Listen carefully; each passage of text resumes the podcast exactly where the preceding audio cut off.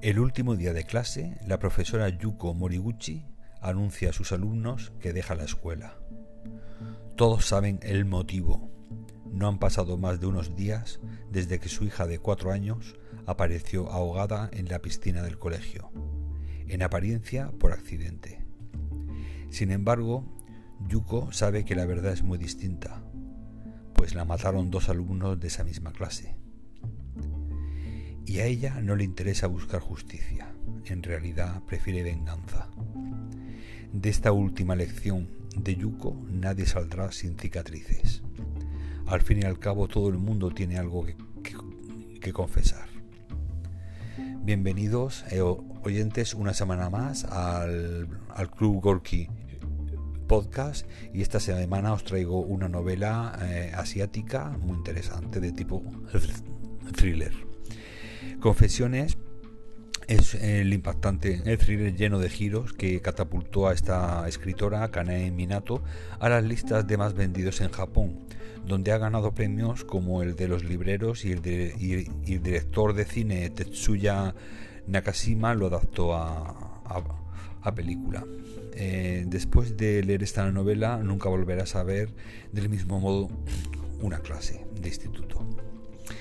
Este thriller cuenta con 248 páginas, fue publicado en 2008 y traído a España este año, en 2021, hace un mes por Nocturna, en el que la hija de cuatro años de una profesora de instituto muere y en la charla de despedida a sus alumnos suelta la sospecha con la que arranca la trama de la novela. Es sobresaliente la forma que tiene la autora de tener al lector en vilo e ir descubriendo poco a poco tanto lo que ocurrió como los motivos que llevaron a cada uno de los implicados. No le doy las cinco estrellas porque en el segundo tercio hay una parte demasiado repetitiva, pero sin duda es un thriller de venganza de muy muy recomendada lectura.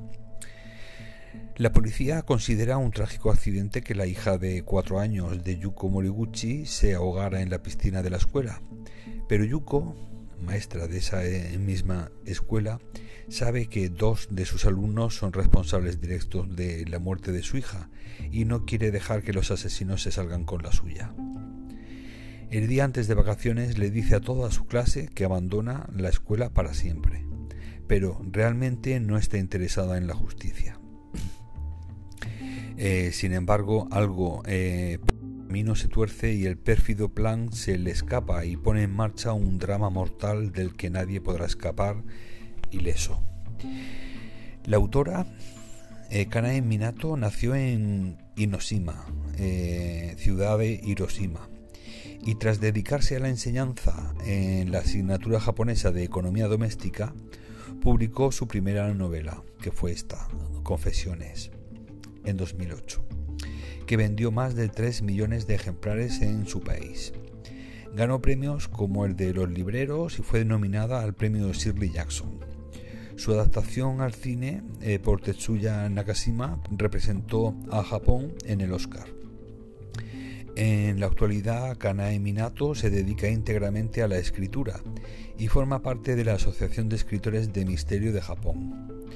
En su país es considerada la reina del Iyamisu, un subgénero de la ficción de misterio que tiene que ver con episodios espeluznantes y con el lado oscuro de la naturaleza humana.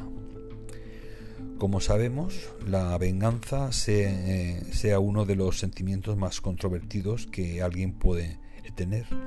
Por más motivaciones religiosas o morales pesen sobre nuestra conciencia, siempre es seductora la oportunidad de tomar la justicia por nuestra mano. Sabemos que está mal, pero tenemos tendencia a pensar o incluso ceder frente a este tipo de emociones. Siendo así, ¿Cuál no sería nuestra reacción si, como profesores, descubriéramos que nuestra hija fue asesinada por uno de nuestros alumnos? Esta premisa bastante interesante es el punto de partida eh, para que Kanae Minato escribiera su pequeña obra visceral, brutal y de una frialdad escalofriante e impactante. Con una narrativa ágil y envolvente, cada capítulo es presentado bajo la óptica de un personaje, tejiendo así una red de confesiones que van poniendo eh, eh, cada pieza del puzzle de la venganza de la profesora Yuko Moriguchi. Su plan desencadena una serie de acontecimientos que va afectando la vida de diferentes alumnos y personajes, incluso aquellos que no tienen nada que ver con la muerte de su hija. Así, cada narrador muestra la dimensión que la venganza tomó, solo con la frialdad de los hechos. A través de la narración pasamos de ser espectadores de la evolución de la venganza a la complejidad de delicados asuntos propios de la sociedad japonesa. En este caso sobresalen las formas de crianza y educación de los niños, siempre buscando mejores resultados, lo que resulta en jóvenes estructurados emocionalmente y con, fuertes tendencias al suicidio. Entre líneas, confesiones, tres sutiles eh, alertas a las formas sobre cómo debemos educar en casa o en la escuela a nuestros niños. Y esto vale tanto para eh, la realidad del Japón como para el resto del mundo. Este es uno de esos libros para ser leídos de una sola vez, sin pausas. Imposible de dejar, confesiones, provoca una confusión de sentimientos que van desde el asco a la simpatía y de la rabia al asombro. De todas formas, y a pesar de que se pueda disfrutar de esta novela como un simple thriller o una novela negra, si empezamos a escarbar eh, creo que podemos encontrar una crítica al sistema capitalista y sobre todo al sentimiento de, competitividad que se va filtrando en las capas de la sociedad desde las grandes empresas, desde eh, eh, el interés por, por, superproducir y por ser el más, el más apto en, en tu puesto de trabajo, se va filtrando, como digo, hasta las propias familias y, se intenta desde pequeños imponer a los niños ser el, más eh, el más en todo el, más competitivo el mejor en, idiomas en matemáticas y y eso pues llega un momento en el que sobre todo en sociedades como la de Japón ha llegado a unos, a unos extremos en los que el bullying que tanto se conoce en Europa ahí realmente lo representan los, los propios padres como cómplices de las empresas. Y bueno me parece en ese sentido pues una crítica bastante bastante interesante pues a, a los resultados encarnizados que, que está reproduciendo un modelo económico en, en un país asiático que, siempre ha sido muy, muy, muy competitivo y, donde prácticamente los empleados de una gran empresa se consideran eh, soldados de un pequeño ejército productivo. Bueno, pues con esta interesante eh, novela me despido. Espero que, os haya dado esta, esta semana una nueva idea para poder ah, incorporar a, vuestro, a vuestra librería. Ya os digo, que sea desde el punto de vista crítico o social o bien desde el punto de vista que simplemente seáis amantes de la novela negra, creo que eh, es interesante eh, siempre pues conocer eh, escritores y escritoras de otros países, en este caso de Asia, de Japón y, su forma de ver de ver eh, los entresijos de, de, su propia sociedad.